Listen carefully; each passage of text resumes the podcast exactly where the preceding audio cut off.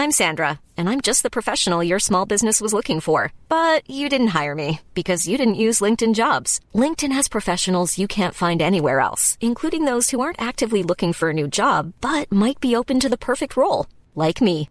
In a given month, over 70% of LinkedIn users don't visit other leading job sites. So if you're not looking on LinkedIn, you'll miss out on great candidates like Sandra. Start hiring professionals like a professional. Post your free job on linkedin.com/spoken today.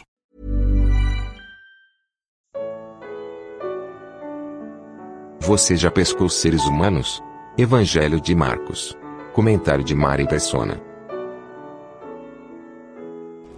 Andando à beira do mar da Galiléia, Jesus viu Simão e seu irmão André lançando redes ao mar, pois eram pescadores.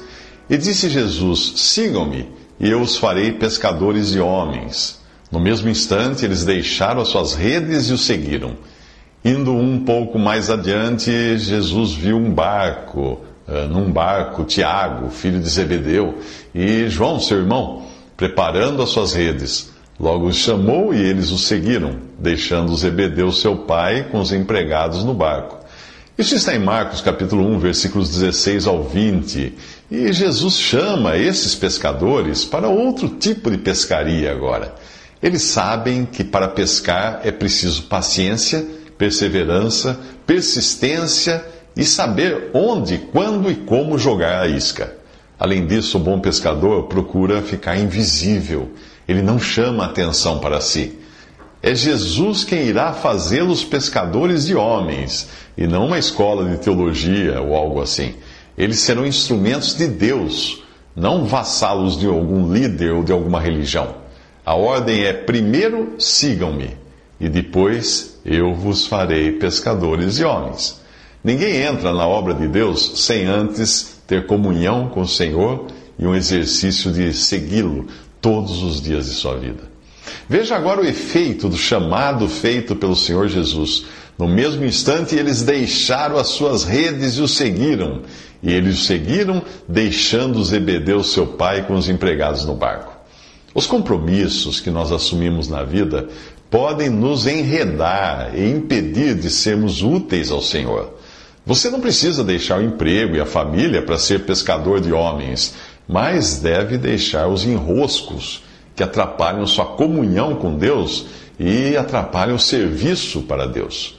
Sempre que você for assumir um compromisso pessoal, profissional ou sentimental, pergunte antes: será isto um auxílio ou um empecilho para Deus me usar na sua obra? Agora, um alerta: se você fica impressionado de ver como os pregadores modernos enriquecem as custas do Evangelho, compare a conta bancária deles com a destes que foram escolhidos pelo Senhor para pregar. Quando um aleijado pediu a Pedro e João uma esmola, Pedro lhe respondeu: Não tenho prata nem ouro. Isso está em Atos 3,6.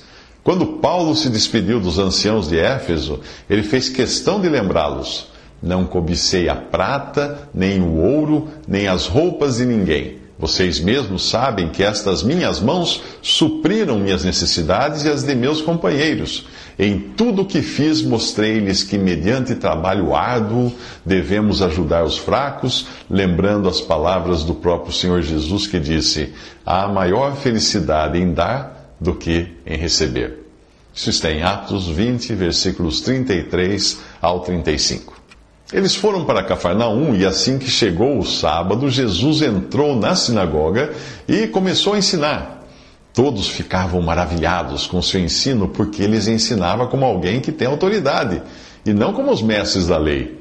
Isso está em Marcos 1, 21 a 22. Tenha sempre em mente que sinagoga não é uma igreja, templo ou denominação. Sinagogas eram simplesmente escolas de judaísmo, onde as pessoas iam para ler, ouvir e estudar as Escrituras. Os evangelhos retratam o dia a dia de Jesus, um judeu, com seus discípulos judeus, vindo pregar a judeus. A igreja só teria início depois da morte, ressurreição e ascensão de Jesus à glória. No episódio, no episódio anterior, nós vimos Jesus chamando seus discípulos para servirem a Deus, mas é fácil um servo de Deus se desviar e cair em pecado quando ele começa a ser bajulado pelas pessoas. Você se lembra do episódio anterior, quando os discípulos deixaram as suas redes e o seguiram, lá em Marcos 1,18? Em Provérbios 29, versículo 5, diz o seguinte: Quem adula o seu próximo está armando uma rede para os pés dele. Portanto, fuja da rede dos bajuladores. E se você for do tipo bajulador de servos de Deus, é melhor cuidar de sua língua antes que caia. É. O salmista não usa de palavras muito agradáveis na sua súplica quando ele diz que o Senhor corte todos os lábios bajuladores. Salmo 12, versículo 3. Tanto o que bajula como o bajulado devem se lembrar do rei que foi castigado com a morte ao deixar o seu ego se inflar pela bajulação dos seus admiradores. Em Atos 12, 21 a 23, diz que no dia marcado, Herodes, vestindo seus trajes reais, sentou-se em seu trono e fez um discurso ao povo. Eles começaram a gritar: É voz de Deus e não de homem. Visto que Herodes não glorificou a Deus, imediatamente um anjo do Senhor o feriu e ele morreu comido por vermes. Isso está em Atos 12, 21 a 23. O que impressiona as pessoas na sinagoga é que Jesus ensina com autoridade e não como os mestres da lei. Estes mestres da lei são chamados por sete vezes de hipócritas, no capítulo 23 de Mateus. E é fácil entender a razão. Jesus explica que eles fazem questão de andar com roupas especiais, de receber saudações nas praças e de ocupar os lugares mais importantes nas sinagogas e os lugares de honra nos banquetes. Marcos 12, 38 a 39. Será que isso lembra a você algum clérigo? Para o discípulo de Cristo, o modelo é outro. Ele diz: Quem quiser tornar-se importante entre vocês, deverá ser servo. E quem quiser ser o primeiro, deverá ser, escra deverá ser escravo de todos. Pois nem mesmo o filho do homem veio para ser servido, mas para servir e dar sua vida em resgate por muitos. Marcos 10, 43 a 45. Juntando tudo que nós aprendemos nos episódios anteriores, nós vimos que o Senhor chama discípulos para segui-lo, não para seguirem alguma junta de homens, alguma doutrina ou religião. Nós vimos também que antes de fazer suas escolhas na vida pessoal, profissional ou sentimental, o servo de Deus deve evitar aquelas que comprometam o seu testemunho e serviço ao Senhor. Em hipótese alguma, ele deve se valer do serviço para, do serviço feito para Deus como forma de enriquecer. A teologia da prosperidade é uma mentira que tenta aplicar à igreja, cuja esperança é celestial, promessas de prosperidade material que Deus fez a Israel, cuja esperança é terrena. A pregação do servo de Deus deve ser centrada em Cristo, não num líder, doutrina ou denominação. Ela, ela jamais, essa pregação jamais deve exaltar aquele que prega. O que prega deve apresentar Cristo às pessoas e sair da frente o mais rápido possível. Não, não bajular e nem aceitar bajulação é um exercício diário de todo cristão ocupado em exaltar apenas o Senhor. Ao contrário dos mestres da lei que ensinavam suas próprias opiniões sobre as Escrituras, Jesus ensinava com a autoridade que a própria palavra de Deus confere. Pregue o que a Bíblia diz com o discernimento do Espírito Santo e você estará pregando com a autoridade que emana da palavra de Deus e não de alguma religião. Eu me lembro de um irmão que, quando perguntado sobre algum assunto, ele respondia assim: Vamos ver o que diz a palavra de Deus. Em seguida, ele abria sua Bíblia. Não é na história, na história, na arqueologia, na cultura, na filosofia, na psicologia, nos costumes que você encontra entendimento da Bíblia mas na própria palavra de Deus aplicada no poder do Espírito. Pedro escreve: Se alguém falar, fale segundo as palavras de Deus. Se alguém administrar, administre segundo o poder que Deus dá, para que em tudo Deus seja glorificado por Jesus Cristo, a quem pertence a glória e poder para todos sempre. Isso está em 1 Pedro 4,11. Não é pela sabedoria humana que se aprende a palavra de Deus mas pela sujeição a ela. Porque o Senhor guia os humildes na justiça e ensina os mansos aos mansos o seu caminho, como fala o Salmo 25, 9. A afirmação de Paulo serve para quem se propõe a pregar a palavra. Ele, ele disse assim: Cri, por isso falei.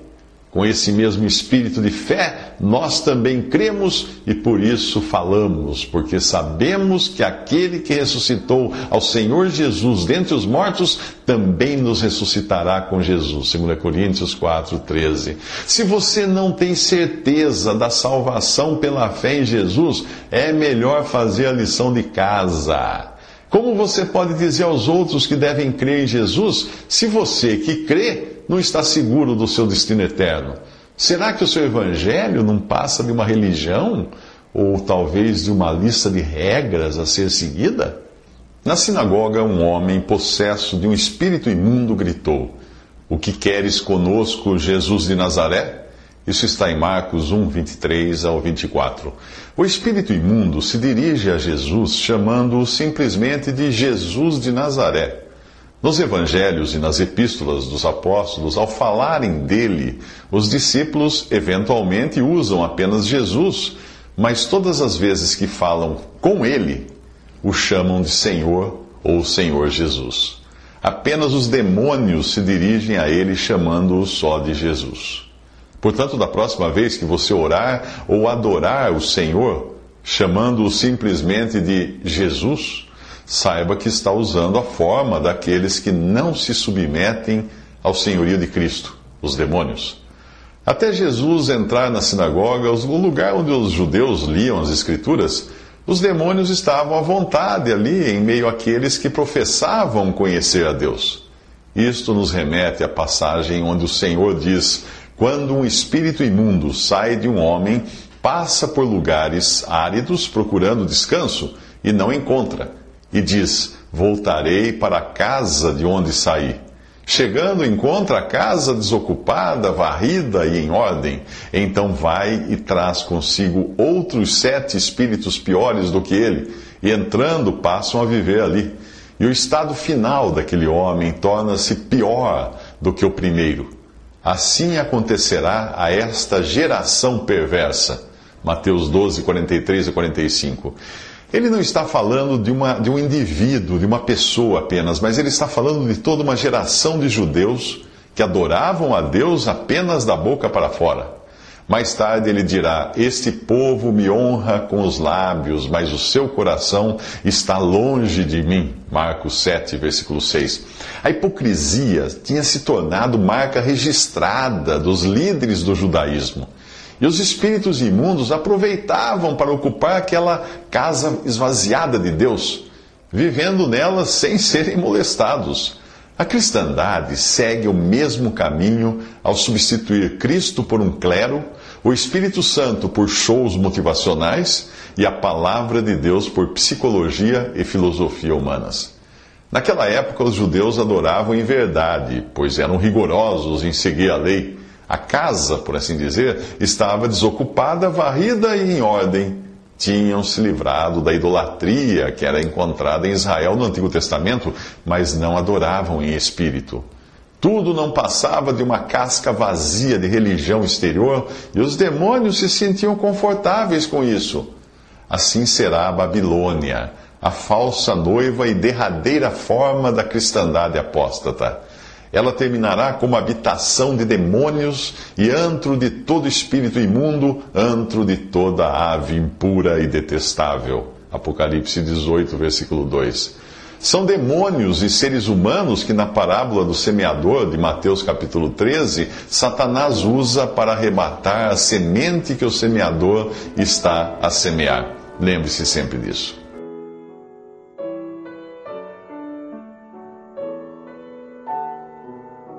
Visite respondi.com.br. Visite também 3minutos.net.